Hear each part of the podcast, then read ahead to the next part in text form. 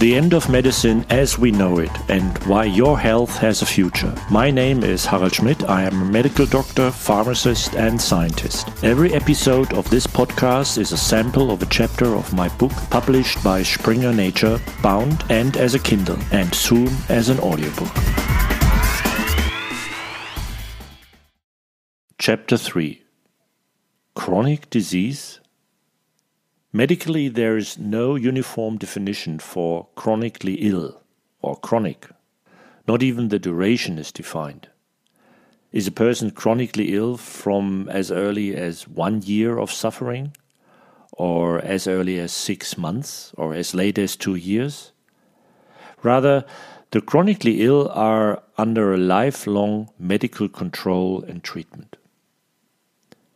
The social and family consequences are often dramatic for chronically ill and their relatives. This is because, in addition to the doctor, they have very different points of contact with the health and care system, from nursing care to the social court.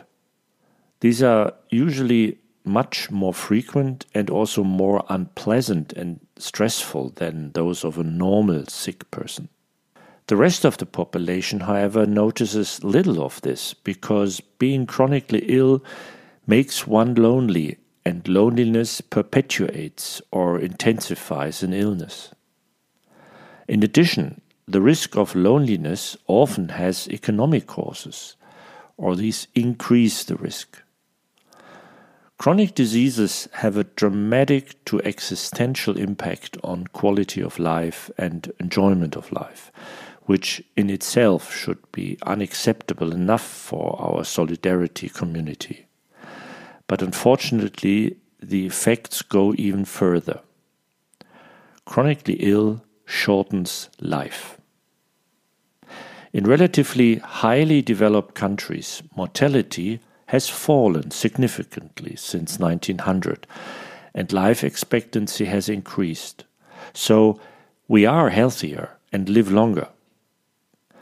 In large part, this is a result of our ability to prevent infection or, if infection has occurred, to treat it effectively.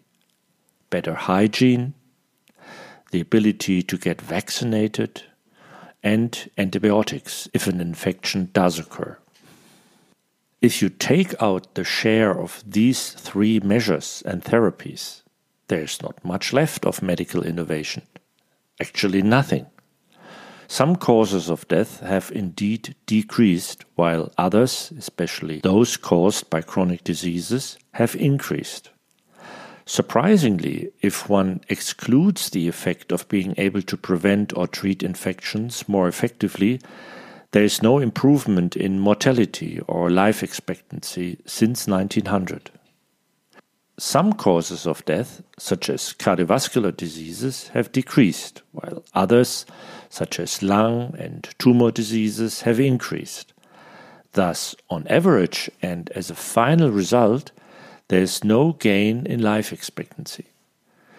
But it comes unfortunately still worse if one looks beyond the time 1999 into the 21st century in which we are now. Not only has life expectancy stagnated since 2000, it is actually starting to decline in some industrialized countries.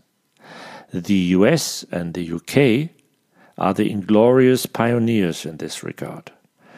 But it won't be long before this trend affects other European countries. Within Europe, Germany has the most expensive healthcare system next to Switzerland. Despite this, Germany ranks 19th in terms of life expectancy in a Europe wide comparison. It is striking that the United States has the highest cost per capita and per gross national product, and yet achieves among the lowest health adjusted life expectancy for its citizens of all industrialized nations. Americans spend more than five times what Chileans spend, for example, even though the Chilean population actually lives longer than the US population. So, money alone does not make people healthy, or too little money does not explain the high proportion of chronically ill people and the loss of healthy years of life that is threatening us. It should be noted that life expectancy has increased in many parts of the world over the past hundred years. But this increase is now stagnating and beginning to decline in some industrialized countries. At the same time, the proportion of a person's lifetime spent living with disability and illness at the end of life is growing, especially for women. So let's dig deeper into the causes of all of this.